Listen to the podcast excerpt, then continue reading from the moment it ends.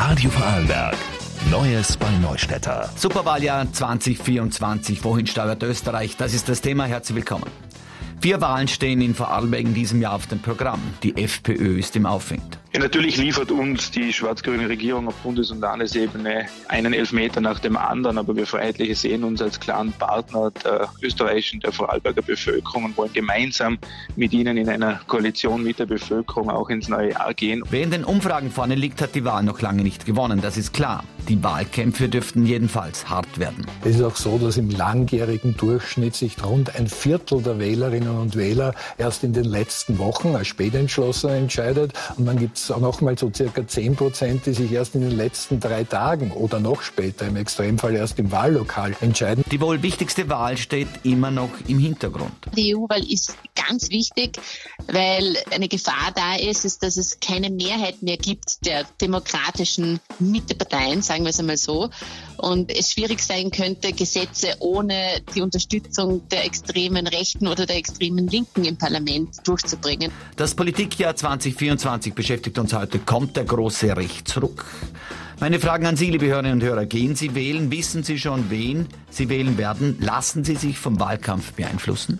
Ihr Weg zu uns in die Sendung. 055 72 38 30. radio.vorarlberg.orf.at Oder im Facebook unter ORF Vorarlberg. Na, Neustädter. Heute mit Irina Basch am Telefon, Christoph Holz Abwicklung und Max Spagola Produktion.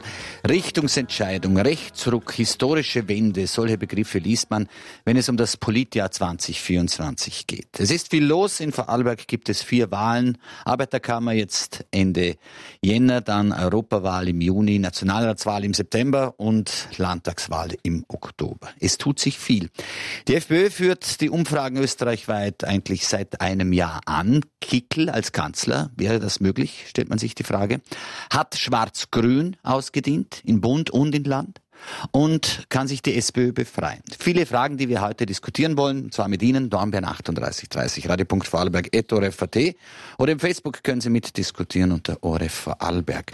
Meine Frage an Sie, gehen Sie wählen? Waren Sie immer wählen oder sagen Sie, na, ist nichts mehr für B? Wechseln Sie die Partei vielleicht? War auch eine spannende Frage.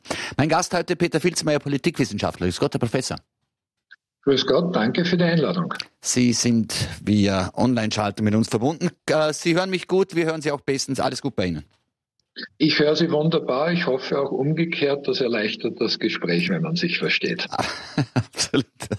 Man hört vor allem, was der andere sagt. Das ist gut. Äh, Herr Professor Filzmeier, historisches Wahljahr vielleicht 2024 für Österreich?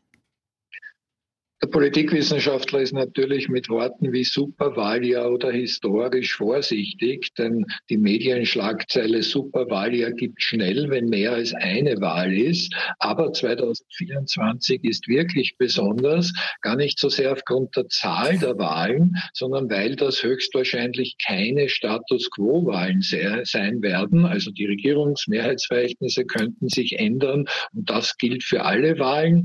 Das gilt bei der Nationalratswahl, wo die jetzige Koalition aus ÖVP und Grüne mit an Sicherheit grenzender Wahrscheinlichkeit nachher keine gemeinsame Mehrheit mehr haben wird. Und wer weiß, ob Schwarz-Grün, gibt ja dieselbe Koalition in Vorarlberg, noch rechnerisch eine Mehrheit haben wird nach der Vorarlberger Landtagswahl. Gehen wir kurz noch die paar Zahlen durch, die ich mir herausgeschrieben habe. In, in Vorarlberg Volkspartei 17 Mandate, Grüne 7 Mandate, Macht 24. Ja, das wäre gute Mehrheit. Schauen wir mal, wie das ausgeht, oder? Also äh, Sie haben ja schon in unserem Vorgespräch gesagt, Herr Professor Filzmeier, die, der Wunsch nach der Kristallkugel ist so riesig. Aufpassen mit Umfragen. Dabei bleiben Sie. Aufpassen mit Umfragen. Ja, und zwar selbst wenn diese Umfragen methodisch bestmöglich und seriös durchgeführt werden, können sie ja nicht ein Verhalten, diesmal ein Wahlverhalten in neun Monaten vorhersagen. Denn das ist so ähnlich, wie wenn ich Sie jetzt fragen würde, werden Sie sich in neun Monaten verlieben und wenn ja, in wen? Keine Angst, Sie müssen sich in keine Partei verlieben, es ist nur ein Vergleich. Aber in beiden Fällen, verlieben oder welche Partei wähle ich, können Sie sagen, manche schließe ich aus. Sie können bei manchen sagen, das könnte könnte reizvoll sein, aber sie können mir nicht garantieren, was sie genau an einem Sonntag im Oktober, dort wäre plangemäß die Vorarlberger Landtagswahl tun werden im Wahllokal oder zumindest können das nicht alle Wählerinnen und Wähler und damit ist auch das Ergebnis noch unsicher. Mhm, okay. Ich habe für diese Sendung mit allen fünf Parteichefs der im Landtag vertretenen Parteien Interviews geführt, kurze Interviews mit Statements zu verschiedensten Themen. Äh, zunächst möchte ich mit dem Landeshauptmann beginnen, mit Markus Wallner, zum Thema Rechtsruck, der äh, vor der Tür stehen könnte. Es gibt jedenfalls solche, die sich jetzt äh, als Krisenprofiteure herausstellen wollen, will ich einmal dazu sagen, weil niemand kennt den Wahlausgang im Herbst und was wirklich rauskommt. Aber das kann man ja sehen an den Umfragen, dass da Veränderungen im Gange sind die wir zum Teil auch äh, außerhalb des Landes in halb Europa gespürt haben. Zuletzt hat der Bundespräsident, finde ich, was sehr Wahres gesagt, indem er auch darauf aufmerksam gemacht hat, dass man sich gut überlegen sollte, was eigentlich am Tag danach auch ist. Das heißt, ein Wahlkreis ist schnell gesetzt, möglicherweise auch aus Protest. Und die Frage, wie geht's weiter, die stellt man sich dann vielleicht nicht so konkret. Äh, wie viel an Stabilität, wie viel an, an politischer Sicherheit kann in schwierigen Zeiten auch geboten werden? Oder fallen wir in die nächste Krise hinein, indem wir nicht einmal eine richtige Regierung zustande bringen? Und das wird schon zu einer Art Weichenstellung werden, weil so wie die Prognosen jetzt sind, äh, ist das jedenfalls alles andere als einfach. Sagt der Landeshauptmann Markus Wallner, ÖVP-Chef. Kann man das, Herr Professor Filzmeier, von den Wählerinnen und Wählern verlangen, dass sie so strategisch äh, wählen? Es gibt immer wieder auch strategische Wahlmotive. Diese sind auch zulässig. Je nach eigener Parteivorliebe findet man sie dann gut oder schlecht. Aber zum Beispiel gibt es Wählerinnen und Wähler, die vielleicht für eine Kleinstpartei wären, die es aber höchstwahrscheinlich nicht in den Landtag oder Nationalrat schafft. Und dann wählt man die zweite Wahl, die Zweitpräferenz, weil man das Rennen um den ersten Platz in der Nationalratswahl beispielsweise beeinflussen wird. Und man kann natürlich keine Koalitionen auf dem Stimmzettel ankreuzen, aber selbstverständlich darf man für oder gegen eine Partei sein, weil die mit dieser oder jener anderen Partei koalieren würde. Mhm. Wäre es äh, ehrlicher, wenn die Parteien genaue Koalitionsansagen machen würden, wie das teilweise auch in Deutschland der Fall ist. Bei uns gibt es ja, man weiß es nie und jetzt so und so weiter. Sie haben ja auch gesagt, dass was ein Parteichef vor der Wahl sagt, was er nicht tun wird, sei völlig zu vergessen. Es ist richtig, dass in Deutschland eine klare Koalitionsansage vor der Wahl viel mehr Tradition hat als in Österreich. Ich verstehe nur zwei Gegenargumente aus Parteiensicht zugegeben schon. Das eine Gegenargument ist, niemand kann mit Garantie sagen, welche Koalitionsvariante sich rechnerisch überhaupt ausgeht. Dann würde man also sehr alt aussehen, wenn man sich auf eine Koalition versteift hat, die es dann gar nicht geben kann, mangels gemeinsamer Mehrheit. Und es schränkt natürlich den Verhandlungsspiel Spielraum in den Koalitionsverhandlungen mit dem möglichen Partner sehr ein, wenn man sich vorher schon festgelegt hat und der andere sich nicht festgelegt hat. Schauen wir, was der FPÖ-Parteichef, der Christoph Pitschi, sagt. Bei ihm ist natürlich der Optimismus riesig groß. Wir haben die letzten Monate sehr viele Gespräche mit Menschen im Land, die uns sagen, sie haben überhaupt noch nie freiheitlich gewählt, wollen uns aber bei der nächsten Wahl unterstützen. Wir haben momentan auf allen Ebenen die gleichen Tendenzen, schwarz-grün verliert massiv an Vertrauen, hat in Wahrheit sowohl auf Bundesebene als auch auf Landesebene keine Mehrheit mehr in den Umfragen. Und wir Freiheitliche gewinnen in den Umfragewerten deutlich dazu. Das stimmt uns sehr, sehr positiv. Mhm. Was bieten Sie an? Es ist ja oft so auch der Eindruck, dass die Freiheitlichen eigentlich nur warten müssen, um den Rahmen abzuschöpfen. Ja, natürlich liefert uns die schwarz-grüne Regierung auf Bundes- und Landesebene einen Elfmeter nach dem anderen, aber wir Freiheitliche sehen uns als klaren Partner der österreichischen, der Vorarlberger Bevölkerung und wollen gemeinsam mit ihnen in einer Koalition mit der Bevölkerung auch ins neue Jahr gehen, um so schnell wie möglich diese Belastungsregierung auch wegzubekommen. Soweit Christoph Bitschi. Die Grünen und die Schwarzen liefern uns, Zitat, einen Elfmeter nach dem anderen. Sehen Sie das auch so, Herr Filzmeier?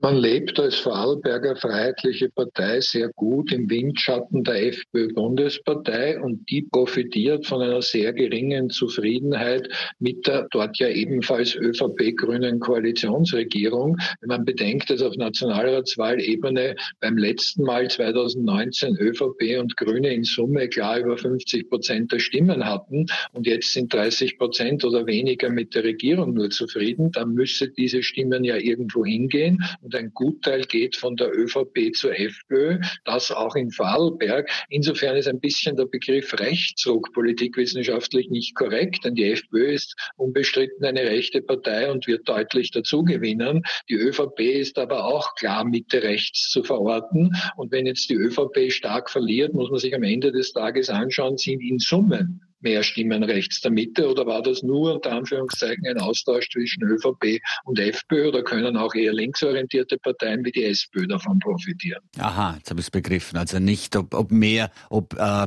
rechtere Kreise etwas zu sagen haben, sondern ob wie stark das das rechte Lager rechts der Mitte ist.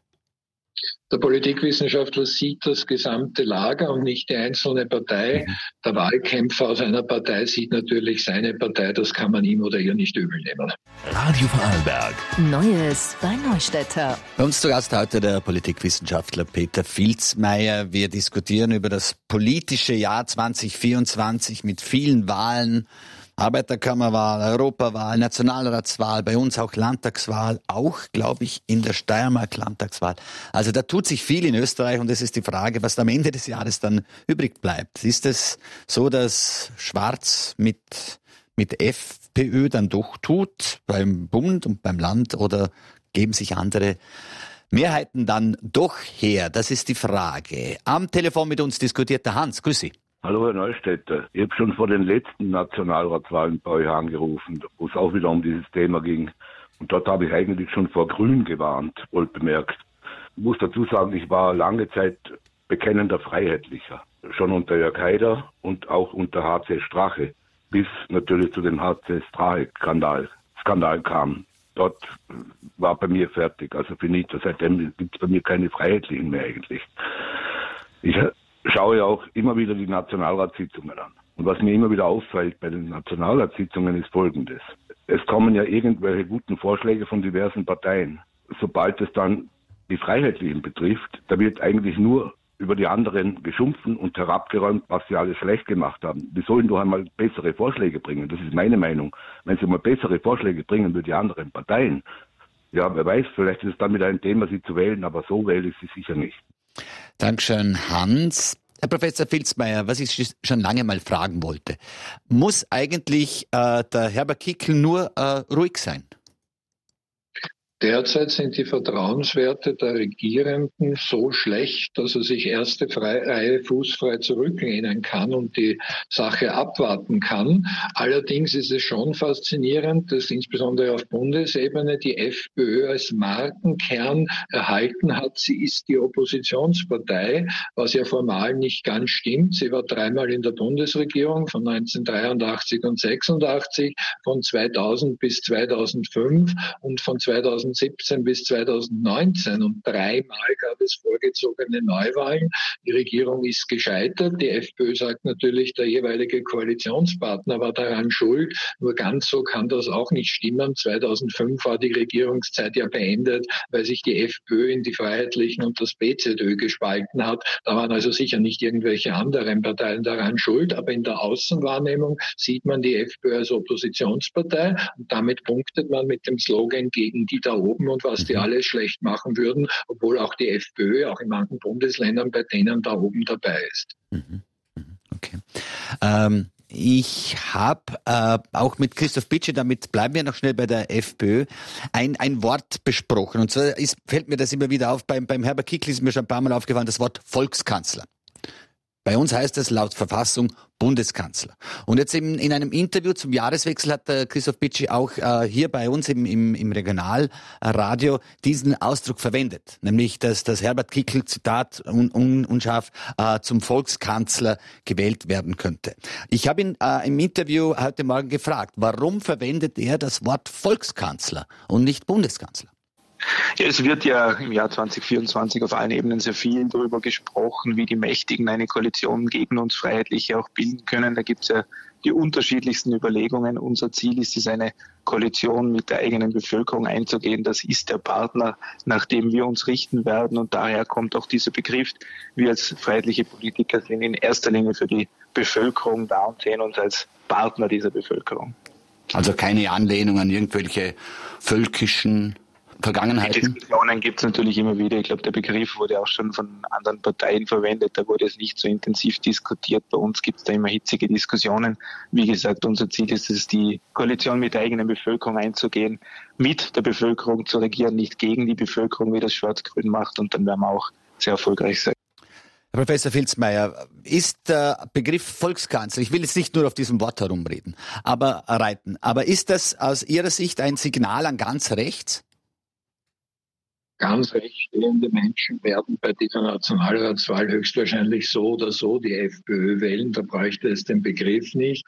Richtig ist, was die FPÖ sagt, dass auch schon die Sozialdemokraten mit Alfred Gusenbauer 2007 den Begriff Volkskanzler verwendet haben. Richtig ist aber auch, dass im deutschen Duden, also dem Wörterbuch des Jahres 1941, zur Nazizeit dort geschrieben stand, Volkskanzler wäre, ich zitiere, die Bezeichnung für Hitler zum Ausdruck der Verbundenheit zwischen Volk und Führer. Man sollte keinen Begriff verwenden aus dem deutschen Duden der Nazizeit 1941. Das galt für Gusenbauer schon 2007, dass man das lieber weglässt. Und das sollte auch die FPÖ lieber weglassen. Aber es ist im Wahlkampf bereits als Kampagnenelement natürlich geplant. Dann waren die SPÖ äh, und die FPÖ entweder gleich historisch unwissend oder gleich berechnend. Man könnte sagen, auch paradox, dass sich die FPÖ ausgerechnet an Gusenbauer orientieren will, der denselben Begriff verwendet hat, denn sonst passt das ja nicht zusammen, dass die Freiheitlichen etwas machen wollen, wie es Gusenbauer schon gemacht hat. Mhm, okay. Äh, wenn von Gusenbauer die Rede ist, gehen wir zur SPÖ. Mario Leiter ist dort der neue Parteichef. Er ist nicht im Landtag vertreten, äh, muss sozusagen den Wahlkampf und alles dann von außerhalb des Wahlkampfes äh, steuern. Er sagt äh, zur allgemeinen Lage Österreichs politisch jetzt äh, befragt, es wird nicht bleiben, wie es ist. Ich bin sogar überzeugt, dass sich was ändern wird. Es ist eigentlich Richtungswahl, weil 2017 haben wir schon eine Richtungswahl gehabt wissen wir, wo Türkis, Blau, Schwarz zusammengegangen sind. Das Leben in Österreich hat einfach, ist einfach in der, in der letzten Jahren nicht besser geworden. Wir haben einen Ärztemangel, wir haben Probleme im Gesundheitssystem. Das Corona-Management hat nicht funktioniert. Soziale Kälte ist gerade die Teuerung. Das Bildungssystem, wir haben fehlende Chancen für die Zukunft. Wir müssen einfach alle Themen annehmen und das ist eine Chance, dass man mit der Sozialdemokratie jetzt wieder Wirtschaftspolitik machen kann, Sozialpolitik, die einfach dem Land gut tut sagt Mario Leiter, SPÖ, ob man hier in Vorarlberg. Er hat viele Punkte angesprochen, die sind durchaus auch Problempunkte in Österreich. Nur die SPÖ hat es geschafft, aus meiner Sicht, so mit sich selber beschäftigt zu sein, mit den ganzen Vorsitzenden Querelen, dass sie genau dazu überhaupt nichts beigetragen haben. Ist äh, jetzt die, der Weg frei aus Ihrer Sicht, Herr Professor Filzmeier, dass die Roten mit eine Rolle spielen, gerade in Zeiten wie diesen? An sich müssten die politischen Rahmenbedingungen für eine sozialdemokratische Partei in Opposition, und